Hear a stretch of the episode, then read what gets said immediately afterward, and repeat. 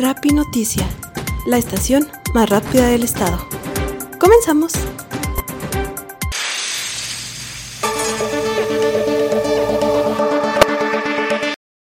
Hola, ¿qué tal? Los saluda de nueva cuenta Jessica de la Fuente. Es un gusto tenerlos aquí. Esto es Rapi Noticia. El día de hoy estoy muy contenta de informarles que hoy hablaremos sobre las leyendas de Chihuahua. Es un tema que a mí la verdad me interesa mucho porque ¿quién no ha escuchado alguna leyenda? Que ya sean nuestros abuelos, nuestros papás o en la escuela que nuestros amigos nos contaran de una leyenda y a esa edad pues solamente todos asustados, ¿no? Investigando. Eh, Chihuahua cuenta con una gran diversidad de leyendas. Obviamente Muchas son conocidas, otras no tanto. Por ejemplo, ¿quién no conoce la leyenda de la Pascualita? Es como cultura general que todos lo sepan. Eh, esta enigmática mujer que en las noches se dice que se cambia de vestidos, que muchos han visto que mueve los ojos y ya hemos escuchado pues la historia, se ha investigado y todo. Pero hoy quiero que hablemos sobre la maldición del cura. Esta no sé si ya sea escuchada como la Pascualita, pero me pareció interesante. Entonces hoy hablaremos primeramente sobre qué es una leyenda, porque muchas veces hemos como confundido mito y leyenda, que son dos cosas totalmente diferentes. Entonces hoy hablaremos sobre eso y hablaremos también un poco más sobre esta leyenda del cura. Así que demos inicio.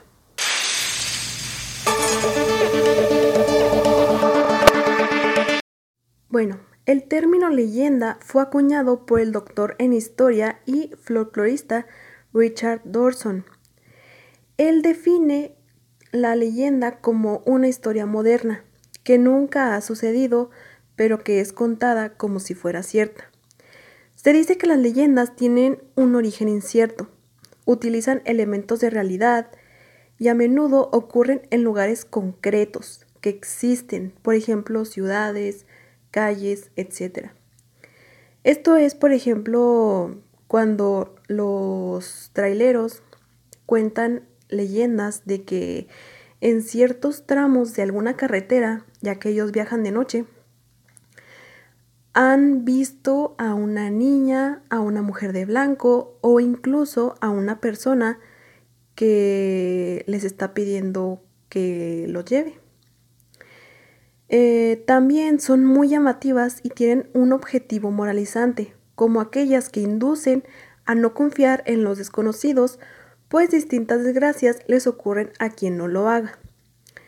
Yo pienso que esto puede aplicar a cuando éramos niños, que cuando hacíamos algunas travesuras, nuestros papás para que nos calmáramos, nos contaban una historia de que cuando los niños se portan mal, un hombre un hombre viene por ellos y se los lleva y pues ahí sí que le hacíamos caso. Bueno, una misma leyenda puede llegar a tener una infinidad de versiones, situadas generalmente en el entorno de aquellos que las narran y reciben. Además, es algo que se pasa de generación en generación y forma parte de la cultura y las creencias de un pueblo o lugar. ¿Quién no ha escuchado una misma leyenda pero en diferentes versiones? Miles. Cuando yo era niña, en mi escuela decían que la llorona, la llorona se aparecía em, detrás del cerro grande obviamente uno se lo creía, ¿verdad? Entonces, o sea, por eso, mm, por ejemplo, la, Llorona es, es famosísima. Y según esto, según las personas, se ha aparecido en todas partes. O sea, la Llorona ha viajado por todo el mundo casi. Entonces aquí es donde aplica que hay diferentes versiones ya de las personas que los cuentan. Por ejemplo, yo puedo contar que por aquí la vi, alguien en otra parte cuenta que por allá la vio y así. En varias ocasiones, estas suelen ser confundidas con los mitos, pero la diferencia que hay entre ambas es que el mito es un relato de hechos maravillosos, con personajes sobrenaturales y que trata de explicar el origen de las cosas. Los mitos son como, pues sí, como el nombre lo dice, o sea que son personajes sobrenaturales que no existen. Y la leyenda, en lugar de explicar algo sobrenatural, trata de dar a conocer de manera llamativa las características de un pueblo, región, etc. Aquí es donde entra la diversidad de leyendas que existen en nuestro país. Por ejemplo, en Guanajuato. ¿Quién no ha escuchado de las momias de Guanajuato? También, por ejemplo, en Guanajuato tenemos el Callejón del Beso, que es muy famoso y muy popular. Y muchas personas de otros países vienen eh, a conocerlo, incluso del mismo país vamos y conocemos, porque ¿quién no le gustaría viajar y conocer otras, otros estados, otros lugares, o sea, enriquecernos con nuestra propia cultura y enriquecer a otras personas que vengan aquí a que vean todo lo que nosotros tenemos para ofrecer.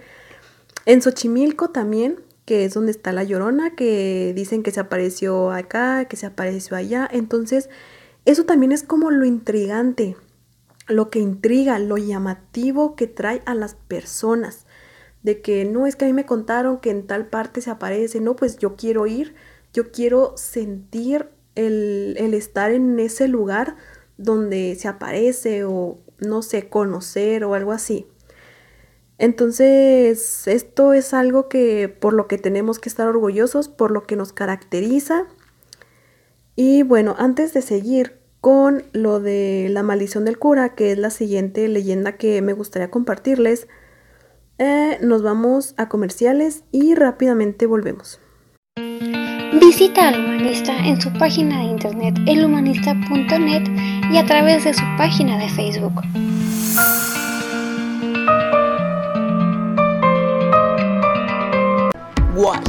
La nueva era educativa. Licenciatura en periodismo para una realidad, una responsabilidad e información veraz los grandes resultados requieren grandes ambiciones. Facultad de Filosofía y Letras.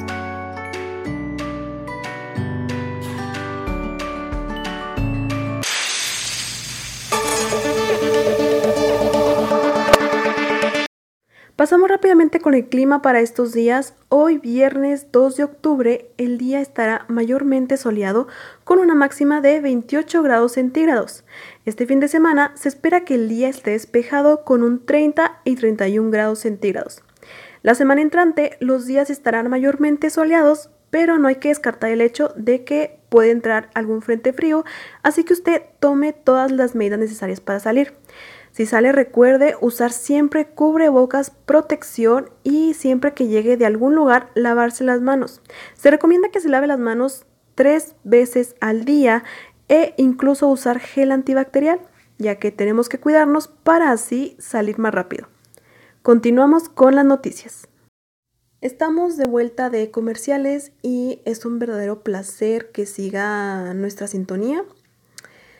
En breve voy a contar la leyenda de la maldición del cura José María de Rosales. Esta leyenda, la verdad, yo no la había, o no la conocía más bien, eh, pero me parece interesante que vayamos conociendo las diversas leyendas de nuestro estado para enriquecernos y de esta manera podemos contárselas a personas exteriores de aquí. Entonces damos comienzo. Eh, esta es la maldición del cura José María de Rosales. Allá por 1811, en el actual Rosales, había un cura muy querido, inmiscuido en chirinolas tanto religiosas como civiles. Por eso tenía enemigos. Don Tomás, al ser reprendido por el cura por enredarse en amoríos con una joven, acusó al párroco de conspirar contra el gobierno iniciándose así una investigación contra el cura Carrasco. Al investigador Francisco de la Serna se le ofreció una tertulia en la parroquia para que viera que no había tal conspiración. La velada se prolongó hasta las 3 de la mañana y como se había bebido demasiado vino, el investigador no pudo salir a donde se hospedaba y así aceptando la invitación del párroco a pernoctar con él.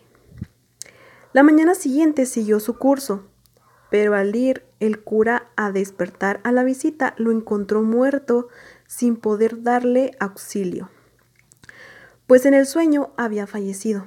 Pronto el veneno de la gente comenzó a rumorar, enviándole una carta al gobernador, acusando al párroco de asesino. La admiración hacia el párroco se transformó pronto en aberración, mitigando al padre entre todos los civiles.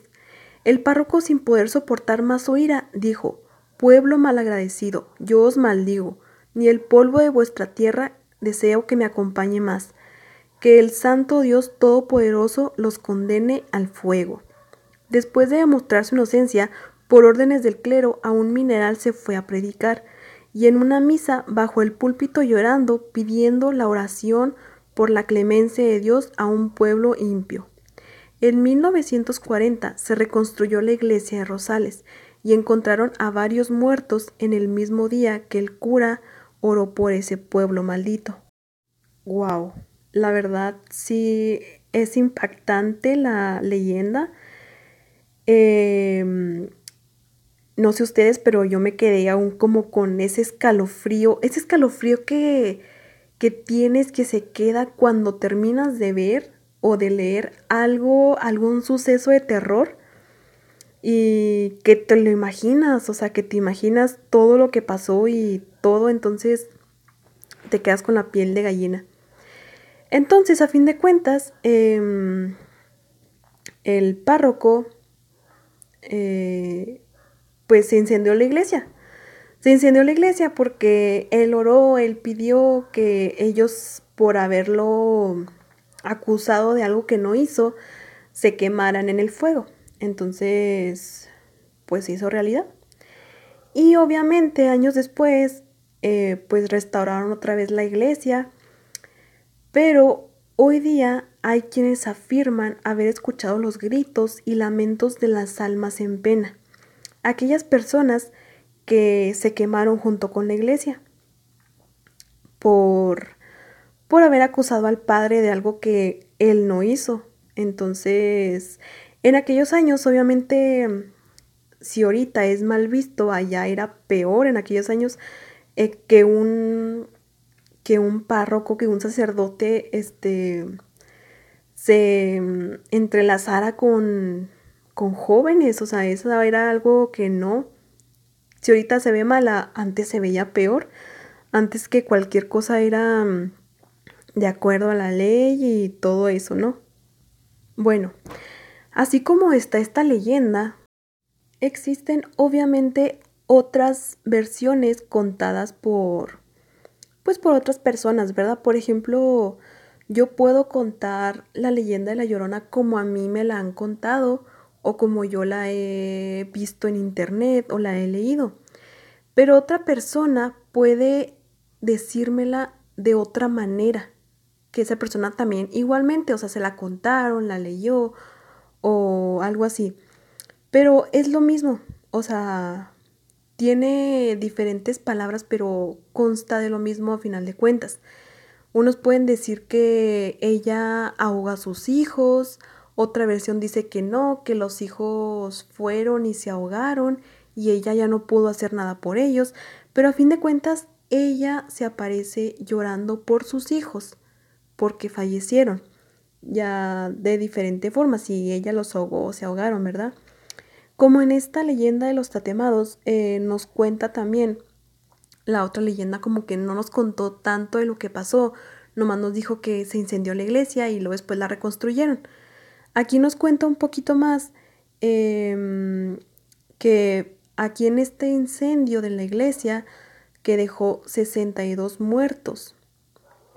Y también dice lo mismo que la reconstruyeron y que también este, encontraron el, crucifijo que, que sobrevivió tras aquel enorme incendio que obviamente fue catastrófico como aquí lo cuentan.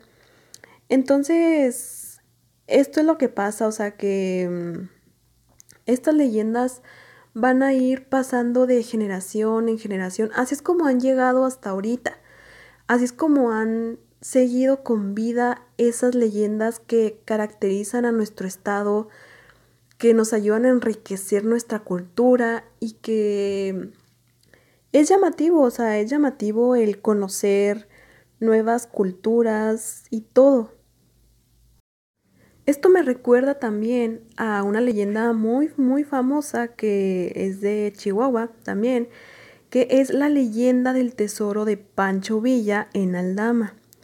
Esta también, ¿quién no la ha escuchado, no? O sea, como que nuestros abuelos eh, nos las cuentan, ¿no? Vamos a hablar un poco también sobre esta mm, famosísima leyenda para que recordemos de qué trata y para comentar también sobre todo. Bueno, cuentan las personas mayores de Aldama que en cierta época Francisco Villa instaló su campamento a un costado del templo de Santa Ana de Chinarras, ubicado justo a la entrada del bosque de Aldama, y un grupo de indígenas pertenecientes a la tribu Chinarras le prestaba servicios al famoso general de la División del Norte. En una ocasión, Villa ordenó a los indios que llevarán un baúl muy grande y muy pesado a enterrar en un lugar apartado conocido como Ojo de la Gloria, localizado al sureste de Aldama. Aparentemente dicho baúl contenía oro, plata y joyas de las que Pancho Villa se había apoderado en la revolución y que pertenecieron a los grandes hacendados del país. Los chinarras cumplieron la orden y pensaron que si regresaban, Pancho Villa los iba a matar, porque eran ellos los únicos que conocían el lugar donde estaba enterrado el baúl, por lo que huyeron rumbo a los Estados Unidos y no regresaron jamás. Se cuenta que nunca Villa pudo localizar el lugar exacto del entierro, por lo que el baúl con tan grandioso tesoro aún se encuentra escondido esperando que alguien lo encuentre. Dicha historia la han conservado por generaciones los habitantes de Aldama, Chihuahua. Yo recuerdo que mis abuelos eh, nos contaban historias también, que creo que eran cerca de unos ríos, algo así, que las personas que vivían cerca de ahí, Em, muchas veces veían como, no sé si eran luces o eran como personas que caminaban por ahí, o que se veía una luz cerca de un cierto lugar, digamos, y que muchas veces eh, los que vivían por ahí cerca excavaban y encontraban entierros. Esos entierros que, aparte de este el baúl, eh, Villa hizo muchos otros entierros en otras partes. Entonces hay personas que cuentan que los han encontrado gracias a esas luces que se aparecen, no sé si sean como espíritus o algo así, que se aparecen cerca o encima del lugar donde están los entierros. O incluso personas este, con sus detectores, ¿no? Acá de todo eso, eh, han encontrado entierros abajo de su casa porque sus casas muchos han sido construidos arriba de los entierros, entonces hay muchas personas que creen en eso porque les ha pasado, porque conocen a alguien que le pasó. Entonces, estas personas se ponen a investigar en qué, o sea, en qué parte, ¿no? Más bien de aquel lado de Aldama donde pues se han encontrado, que se dicen que, por ejemplo, este del baúl, que se han encontrado pues los entierros, ¿no? Que qué maravilla encontrar algo así. Y pues sí, o sea, esta es una de otras muchas leyendas muy famosas, pero este podemos decir, o sea, que sí, o sea, el entierro de Pancho Villa en Chihuahua, en Aldama. Esto es algo que la verdad sí nos caracteriza mucho, es algo muy llamativo también, porque esto sí podemos decir qué pasó, porque, o sea, somos de aquí, nosotros conocemos la leyenda, y muchas otras personas también y es algo que nos identifica mucho, la verdad. Y bueno, aprovechando que aún tenemos tiempo, ¿qué les parece si hablamos sobre la leyenda de la Casa de las Lomas? Esta casa que es muy conocida en el estado de Chihuahua, es muy famosa también, que creo que es un museo o la harán museo, ya que es muy llamativa, muy llamativa em, para los amantes de lo paranormal, ¿no? Que muchas personas quieren ir en la noche, grabar, a ver si ven algo o si escuchan voces. Ah, bueno, entonces, voy a contar un poco sobre esta leyenda para ponernos en contexto y para previamente comentar. Bueno, Casa de las Lomas. Se dice que en este lugar vivía una familia acomodada, quienes tenían una hija y mientras se encontraban todos en la residencia se suscitó un incendio. Y esto hizo que la menor falleciera en el lugar, quedando todo completamente calcinado. Otras versiones cuentan que la madre de esta infante provocó el incendio, ya que tenía algún tipo de problema. En esta versión, la menor también fallece de la misma manera, calcinada, ya que el lugar empezó a destruirse dejando a la niña inmovilizada y rodeada por el fuego.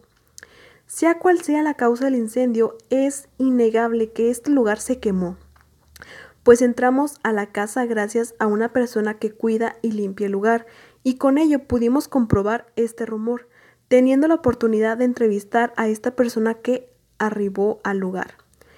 Lo abordamos siendo bastante reservados en su respuesta.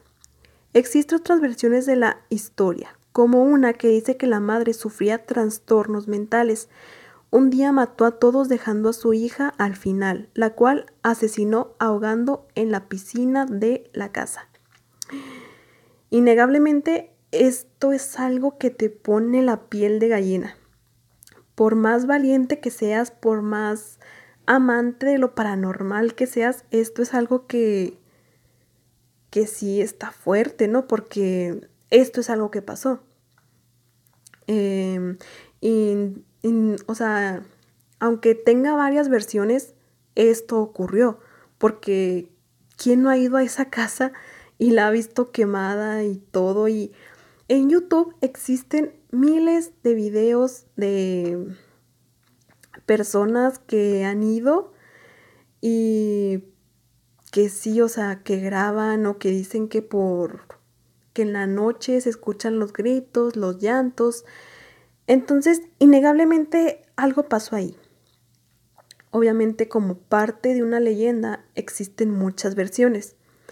Es por ejemplo si yo voy y veo algo, ¿no? Y yo hago mi propia versión, porque yo lo viví, porque yo estuve ahí, porque yo escuché, porque yo vi una sombra, entonces esta persona a la cual este le preguntaron sobre lo que pasó, este pues esa persona contó su versión, contó lo que esa persona experimentó o que vio cuando llegó al lugar, que lo vio todo quemado o algo así. O incluso alguien que llegó a conocer a la familia y que se dio cuenta de la persona o algo así. La verdad, no sé si alguien llegó a conocer a la familia. Eso es algo que la verdad no sé. Me gustaría investigar para saber un poco más de esto, ¿no? Porque incluso dicen que se ha visto una cabra negra, que se aparece una cabra negra en la noche, porque ahí han hecho rituales, este, pues esos rituales que matan al, a los animales ofreciendo y todo eso. Eso no creo que lo haya hecho la familia, más bien dicen que como la casa al estar quemada, este, estuvo abandonada, obviamente. Mm, personas exteriores aprovecharon para entrar a la vivienda y ahí hacer los rituales, este, pues asesinando animales, ¿verdad?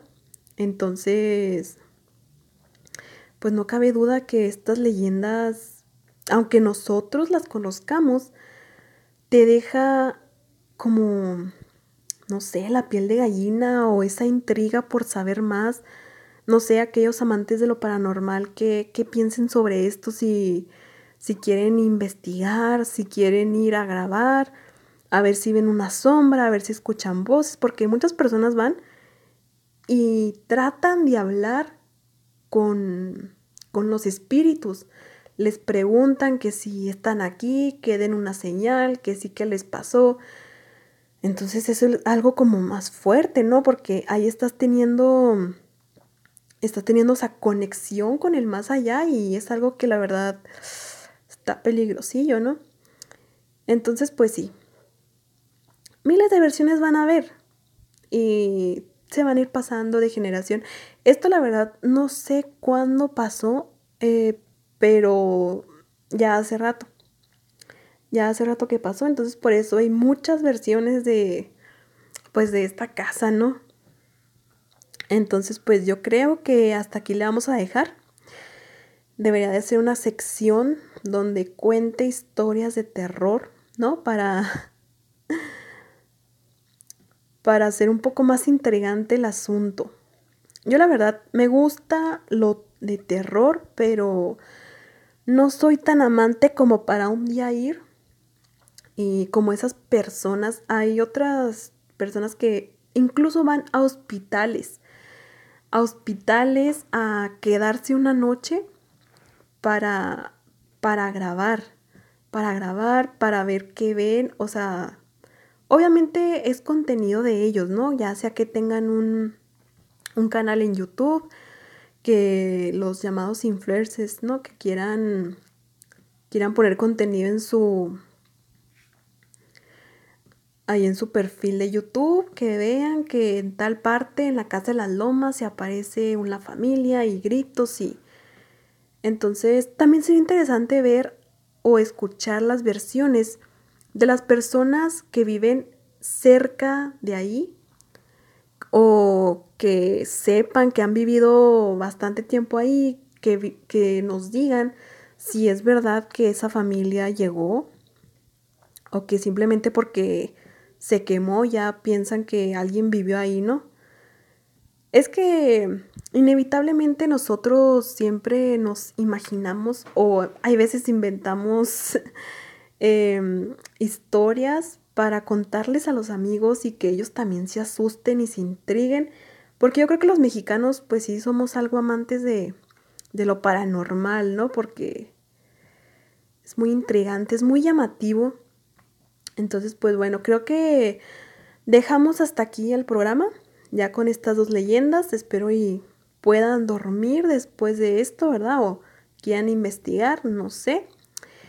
Eh, esto fue todo por hoy. Em, espero que nos sigan en la transmisión de mañana con nuevo, un nuevo tema para hablar, para convencer, para comentar. Y bueno, hasta aquí dejamos. Esto es Rapi Noticia. Nos vemos el día de mañana a la misma hora. Que pase usted un muy buen día.